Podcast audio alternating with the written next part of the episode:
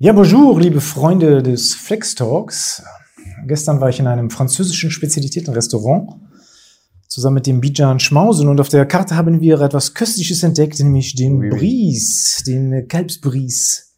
Und da dachten wir uns doch gleich, warum machen wir nicht mal einen Podcast über den Thymus? Denn nicht nur Kälber haben einen Bries, ja, auch der Mensch hat einen Bries. Also wollen wir heute über dieses kleine, delikate Organ reden, den Thymus. Bijan, äh, Thymus ist meines Wissens ein lymphatisches Organ, ne? Genau. Genauer gesagt sogar ein, prim also ein primäres lymphatisches Organ, wie der Knochenmark. Ähm, es gibt primäre und sekundäre.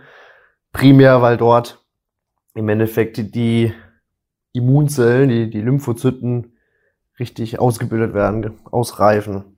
In den sekundären, da wandern die dann später hin. Das habe ich Also- auch schon die, die wichtigste Funktion gesagt vom Thymus. Und zwar die Proliferation und die Reifung der T-Lymphozyten, kann man sich ja ganz gut merken.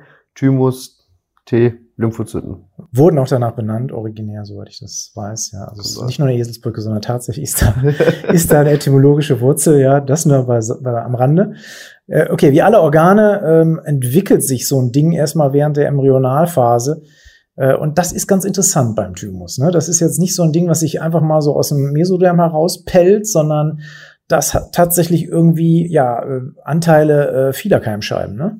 Genau, also das entsteht aus der Schlundtasche, aus der dritten und vierten Schlundtasche, das sprich aus dem Endoderm, ähm, aber auch aus dem Ektoderm der dritten Schlundfurche.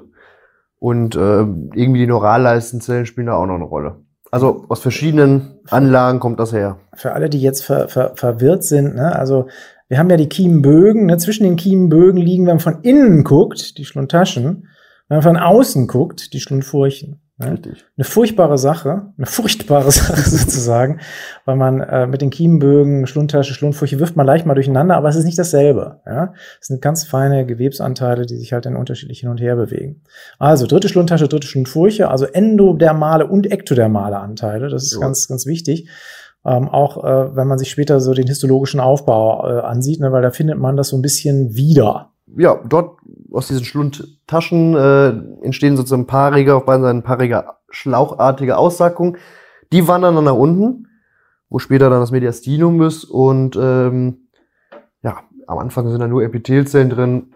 Später wandern dann auch die Lymphozyten, Vorläuferzellen da ein. Und äh, ja, relativ früh ist der Thymus dann eigentlich schon fertig differenziert.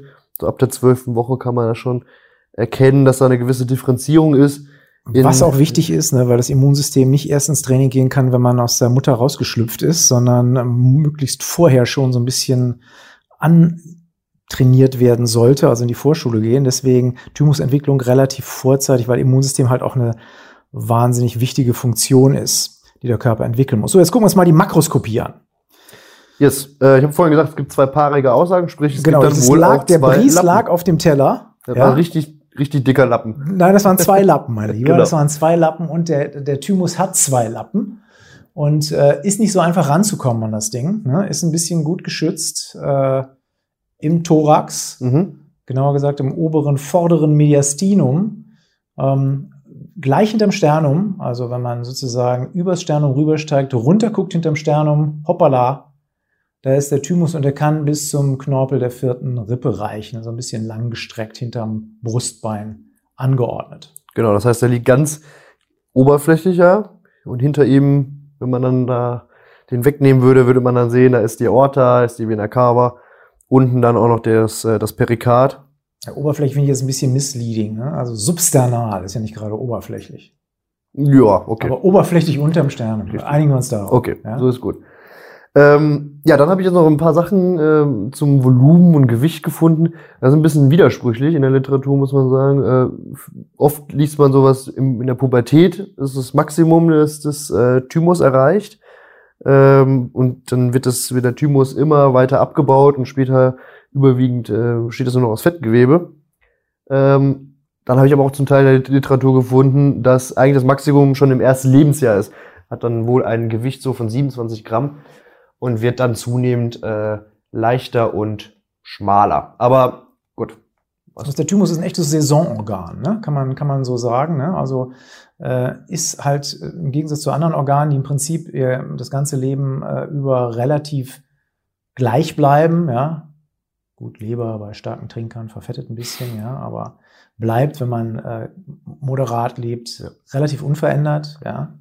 Gewinnt an Volumen, ja, auch an, an Schwere dazu, hat vielleicht ein paar degenerative Erscheinungen am Ende, aber bleibt immer äh, Leber. Wenn der Thymus, der der wandelt sich ja ganz gewaltig. Genau. Das ist also ein Organ, das also in, in, der Jugend ganz anders aussieht als im Alter. Und dann sag doch mal, wie, was ändert sich da? Ähm, ja, wie wir gleich noch bei der Histo genau besprechen werden, es gibt ja da eine äußere Rinde und ein inneres Mark. Und das ist gerade die Rinde, die da überwiegend abnimmt, äh, zunehmend im Alter, also die nimmt prozentual gesehen ab und äh, wird dann eigentlich ersetzt durch Fettgewebe. Ja, und dann spricht man hier auch von der Thymusinvolution, äh, so dass man am Ende eigentlich nur noch einen Thymus-Fettkörper hat. Wobei selbst im hohen Alter immer noch Reste von, von der Rinde und auch vom Mark äh, zu finden sind. Deswegen gibt's halt auch nur Kalbsbries, ja, und keinen Rinderbries. Ne, weil bei, bei Rindern ist es nämlich ganz so ähnlich. Kannst du Fett essen. Ne? ne? Bei, bei Erwachsenen verfettet das und Fett äh, ist zwar das Geheimnis der französischen Küche, schmeckt aber in reiner Form doch ein bisschen unappetitlich. Deswegen handelt es sich hier um echtes Jugendorgan. Genau, und äh, ist nicht nur so, dass es einfach zufällig mit dem Alter sich verändert, sondern da spielen halt auch Hormone eine Rolle. Äh, Androgene, Östrogene hemmen zum Beispiel das Thymuswachstum oder auch gerade äh, Glukokortikoide in, in extremen Stresssituationen sorgen dafür, dass das Thymusvolumen äh, abnimmt. So, über Fett haben wir jetzt genug geredet. Ähm, wir wollen uns ja nicht mit dem alten Sack-Thymus auseinandersetzen, sondern mit dem jungen, crispen Thymus. Ah, der volle Blüte seines Lebens steht. Und da, wenn ich, wenn das Mikroskop gucke und mir das Ding angucke, da kann ich erstmal zwei Bereiche unterscheiden. Die dunkle Rinde, Cortex thymi, wimmelt von Lymphozyten und hat kleine Einstülpungen aus Bindegewebe, die das Organ eigentlich nicht ganz durchziehen, also keine Septen, sondern bildet so ein paar Läppchen quasi in der Kapsel, ja, in der Rinde des, äh, des Thymus. Und dann haben wir das hellere Mark, die Medulla thymi, die entsprechend weniger Lymphozyten hat und dadurch ein bisschen heller daherkommt. So, und jetzt gibt's was ganz Tückisches, ähm, hat seine eigenen Zelltypen, der Thymus, ne? Sowohl in Mark als auch in Rinde. Und äh, sag doch mal, was sind das für Zellen? Ja, unterm Strich sind das Epithelzellen. Ähm, es gibt da auch ja, sechs, bis zu sechs verschiedene Typen von Epithelzellen. Äh, typ 1 bis 3 in der Rinde, Typ 4 bis 6 dann im Mark. Ähm, und da diese Epithelzellen so verzweigt sind, spricht man hier auch verwirrenderweise dann von Retikulumzellen, aber das sind die epithelialen Retikulumzellen. Also darf man nicht verwechseln mit den Zellen des retikulären Bindegewebes. Genau, im Englischen macht man das ein bisschen klarer und sagt, das sind retikuläre epitheliale Zellen, Reticular Epithelial Cells oder RECs. Mhm. Angelsachsen kürzen ja ganz gerne ab. Ähm, und äh, oder oder äh, TECs, also äh, Thymic Epithelial Cells, haben also nichts mit dem retikulären Bindegewebe zu tun. Retikuläre Epithelzellen, also ein eigener Zelltyp, der im Thymus vorkommt. So, und in der, in der Rinde, da gibt's eine Zelle, die ist mir spontan sympathisch gewesen, weil die so einen, so einen, so einen Irrnamen hat. Ja, ähnlich wie der Ammenhai äh, gibt's die Ammenzelle, ja. Genau, warum heißt die so? Weil die im Endeffekt mehrere hundert Lymphozyten äh, umschließt die, mit denen du ein bisschen rumknutscht und dieser enge Kontakt ist ziemlich wichtig für die Reifung der Lymphozyten, wie wir gleich sehen werden. Ähm, ja, das sind die Ammenzellen. Also man muss sich vorstellen, dass, Epithel, dass die Epithelzellen ein Grundgerüst bilden, so ein Maschenwerk, ähm, und in den ganzen Zwischenräumen sitzen da noch die unreifen Lymphozyten, die sich dort vermehren und äh, entsprechend auch Thymozyten genannt werden. Also dieses Zusammenspiel zwischen äh, Lymphozyten und Epithel ähm, führt auch dazu, dass man den Thymus als lymphoepitheliales Organ bezeichnet. Also bei, beim, beim Thymus ist äh, so ein bisschen wie, wie in Berlin, ja. Also äh, wenn man, wenn man als unreifer Lymphozyt oder Thymozyt daherkommt, ist man erstmal vom Zentrum der Macht etwas entfernt. Man muss also, man, man lungert in der Rinde rum, muss hier erstmal einen politischen Reifungsprozess, wie, wie zum Beispiel Philipp Amthor, ja, durchleben, ja, ehe man dann langsam der Bundeskanzlerin näher kommt in Richtung Mark. Äh, ganz wichtig, Reifung sozusagen zentripetal, also ins, ins Zentrum der, des Thymus gerichtet. Genau. Und über, über das Mark geht's ja dann wieder raus ins, äh, ins Blutgefäß. So, und es ist nicht nur so, dass diese Ammenzellen durch diesen engen Kontakt mit den Lymphozyten dafür sorgen, dass die äh, im Endeffekt ausreifen, sondern äh, du hast mir gesagt, diese Epithelzellen, die haben auch ganz viele Sekretvesikel. Genau. Was ist da drin? Da sind die ganzen Hormone drin, die äh, sehr, sehr wichtige Funktion haben äh, bei der Reifung der, der Thymozyten. Das ist Thymosin, Thymopoetin und Thymolin. Ja, fängt alles mit Thy an, deswegen irgendwie relativ leicht zu merken. Ne? Thymosin, Thymopoetin, Thymolin, die dann im Reifungsprozess sehr viele verschiedene Stoffwechselprozesse in den Thymozyten auslösen, Differenzierungsprozesse auslösen. Da wollen wir jetzt nicht im Einzelfall darauf eingehen. Lest es bitte nach bei den entsprechenden Hormonen im Flexikon, weil das wird jetzt hier ein bisschen den Rahmen sprengen. So, fest steht eins, durch diese Interaktion zwischen Ammenzellen und Thymozyten kommt es zu einer Reifung. Was das für eine Reifung ist, gucken wir uns gleich nochmal an. Ja, ja hat sehr viel mit dem MHC zu tun, mit dem Major Histocompatibility Complex. Und ähm, da sind aber noch ein paar andere Sachen, bevor wir jetzt irgendwie dazu kommen, die, die wir vielleicht im, in Punkt auf die Rinde noch erwähnen. Da, da hast du mir erzählt, und ich konnte es kaum glauben, es geistern da noch ein paar quergestreifte Muskelzellen rum. Genau, irgendwie ganz seltsam. Myoidzellen heißen die. Man weiß auch nicht genau, was sie machen. Funktion ist unklar. Meistens sind die quergestreift, sind irgendwelche Muskelzellen an der Grenze zwischen Rinde und ähm, Medulla sind die überwiegend zu finden. Ähm, genau weiß man es nicht. Was machen die da? Die haben jedenfalls äh, auch Acetylcholinrezeptoren, das heißt, der Körper kann auch Antikörper dagegen bilden und äh, die führen dann zu den Symptomen, wie es bei der Myasthenia gravis ist. Also vielleicht spielen die da irgendwie eine Rolle, aber was die physiologische Funktion ist, ja, weiß ich nicht. Leute, wenn ihr noch eine Doktorarbeit braucht, widmet euch der Myoidzelle. Hier stehen noch weiße Flecken auf der gigantischen Landkarte der Medizin. Wenn ihr es wenn ihr es wisst, äh, vielleicht gibt es da ja schon Forschungsarbeiten, dann könnt ihr mal einen äh, Artikel drüber schreiben. Oder schreibt uns eine E-Mail, damit wir es nachtragen können. Genau.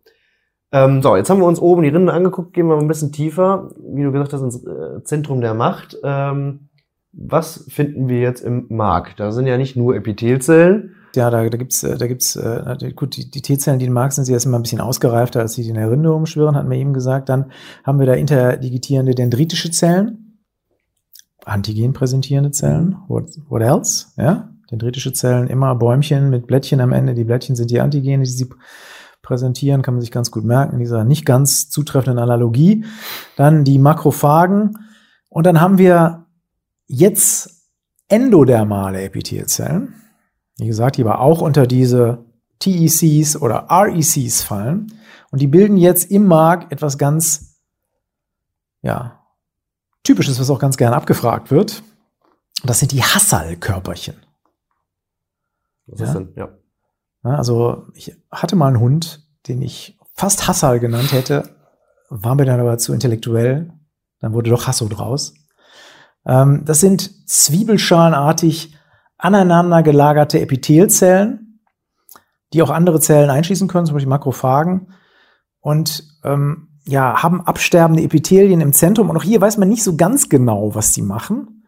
Ähm, teilweise hat man es schon rausgekitzelt, also die, die produzieren äh, TSLP, das Thymic Stromal Lymphopoietin. Das ist ein Zytokin, ähm, das ähm, dendritische Zellen aktiviert.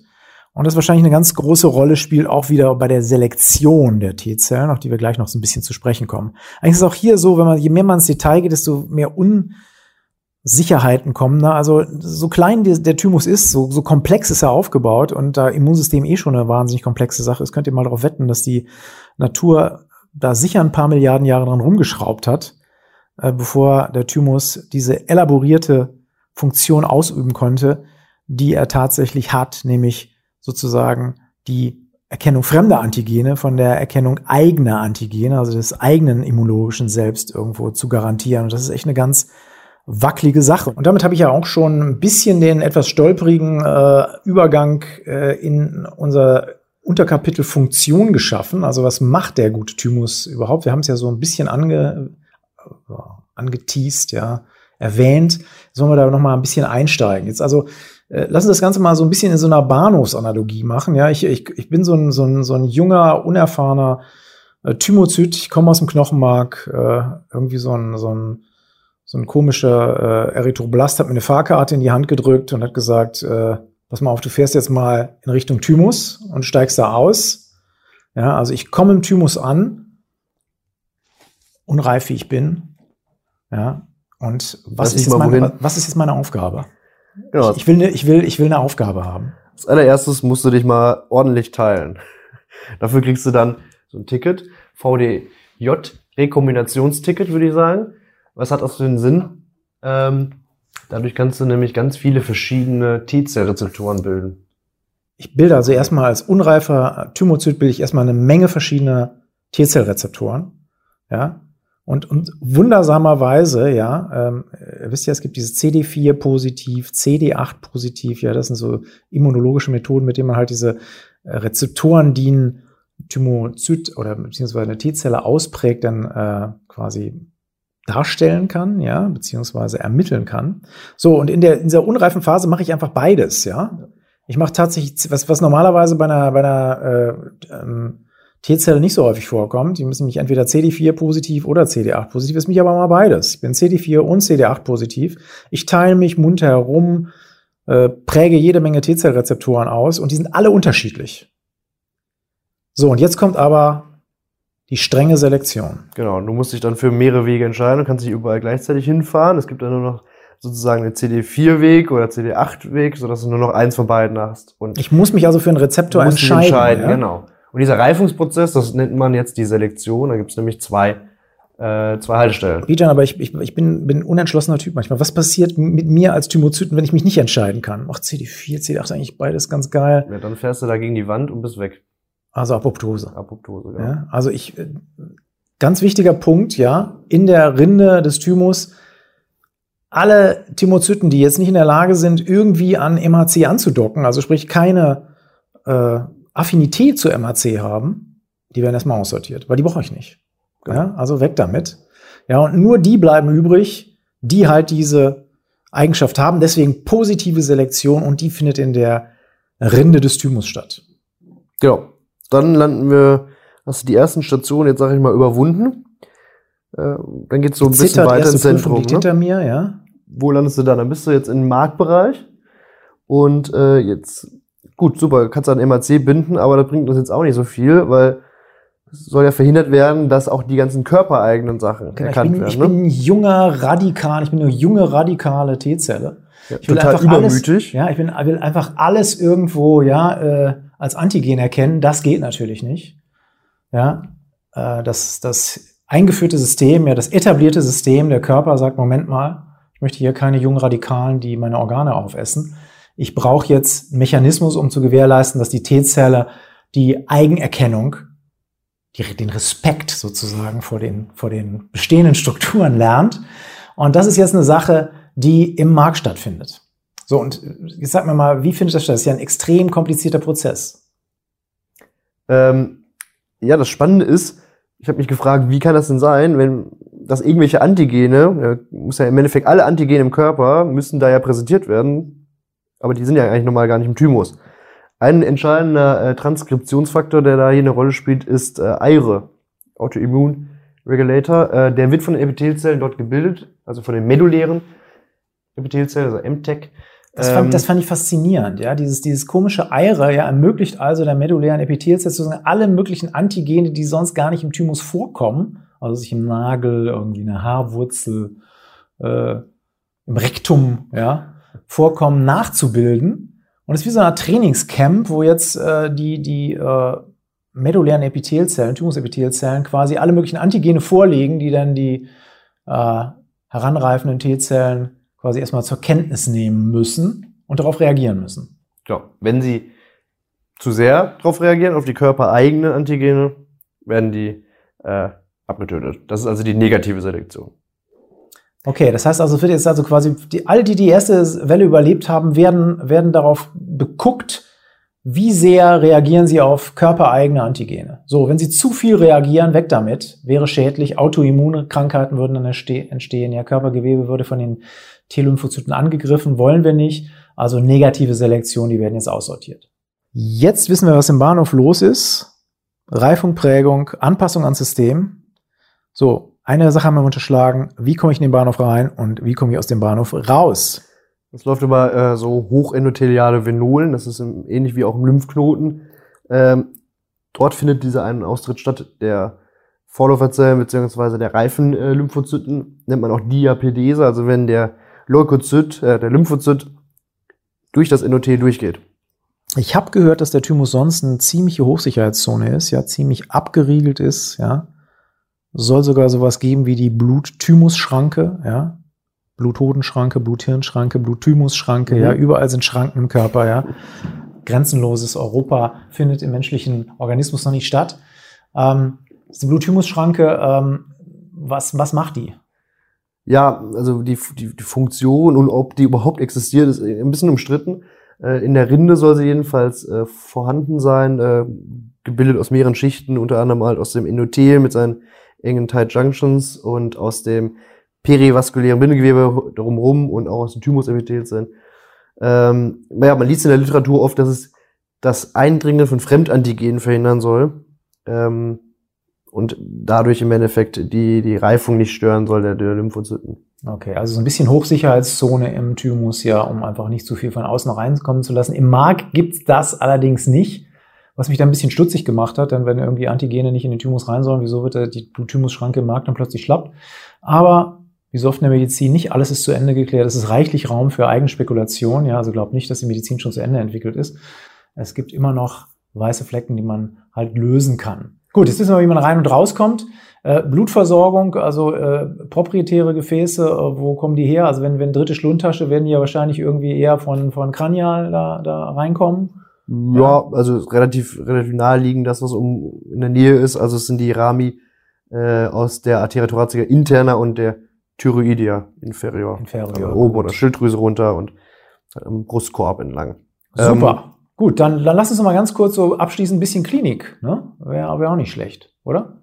Oder hast du jetzt noch irgendwas, was ich du noch eine Sache, die ich noch loswerden möchte. One more thing. Die Lymphozyten verlassen nicht nur äh, den Thymus über äh, die, die hochendotheliale Venolen, sondern auch über die Lymphgefäße. Ja, das ist der Unterschied zwischen, zwischen Bijan Fink und, und äh, Steve Jobs. Ne? Steve Jobs hat immer was Spannendes gebracht mit der One More Thing. Ne? Äh, Bijan kommt immer irgendwas, was, was nicht unbedingt prüfungsrelevant ist. Ja, aber ist ja, ist ja egal. Wir, wir hören uns trotzdem geduldig an. So ein Podcast hat ja auch äh, ja, einige Minütchen, die, die man auch mal voll hauen kann. Ne? So, jetzt aber zur Klinik. Zum, zum Abschluss. Ja, äh, wir wollen noch mal zum Ende kommen hier. Ähm, da gibt's Tumore, die vom, vom Thymus ausgehen. Genau, wir haben gesagt, es gibt ja? so viele verschiedene Zelltypen da. Ähm, von denen können dann Tumor ausgehen, also von den Epithelzellen, da spricht man vom Thymom oder es gibt auch Thymuskarzinome. Ähm, ja, und die machen überwiegend dann ja auch lokale Symptome. Ne? Also die stauen da die, die Gefäße, ähm, können Druck auf die Trachea machen, also hat man äh, Atemstörung, ähm, Luftnot und auf die Speiseröhre, also Schluckstörung. Werden auch relativ spät erkannt, leider Gottes, äh, und, und sind dann auch meistens sehr schwer zu therapieren, weil Tumoren im Mediastinum eh nicht so einfach A zu operieren, B auch durch andere therapeutische Methoden zu erreichen sind. So, so. Eine, eine interessante Sache. Es gibt nämlich auch noch so, eine, so, ein, so ein genetisches Syndrom, ne? so ein Mikrodeletionssyndrom. Da gibt's gar keinen Thymus. Wer ist das denn? Das ist die Frage, wie man es jetzt ausspricht. Habe ich von gehört. Äh, ich bin mir auch nicht so ganz sicher. Die George, Die George, die, die George. George, ja, I don't know. Ne? Aber das Die George, haben wir es mal Die George-Syndrom ähm, da kommt es zu einer Fehlerentwicklung der Organe in der dritten und vierten Schlundtasche. Ne? Und da fehlt denn der Thymus, hat Konsequenzen fürs Immunsystem, wie leicht abzuleiten ist. Also das zelluläre Immunsystem lahmt dann so ein wenig. Genau, es ist nicht nur der Thymus nicht da, sondern halt auch die Nebenschilddrüsen fehlen. Die haben Gesichtsdysmorphien, Herzfehler, äh, also mehrere. Will man nicht haben. Mehrere. Ich glaube, das war so ein kleines äh, aber doch nicht zu unterschätzendes Organ. Relativ komplex. Ich hoffe, ihr habt es gut verstanden und äh, hat euch äh, gefallen. Genau, wir, wir gehen jetzt wieder weiter Bries essen, ja, weil es ist, ich, wir haben eins festgestellt im Laufe dieses Podcasts, und das kann man euch als, als Abschlussweisheit mit auf den Weg geben. Es ist verdammt viel leichter, den Bries zu essen, als ihn zu verstehen. tschüss. tschüss.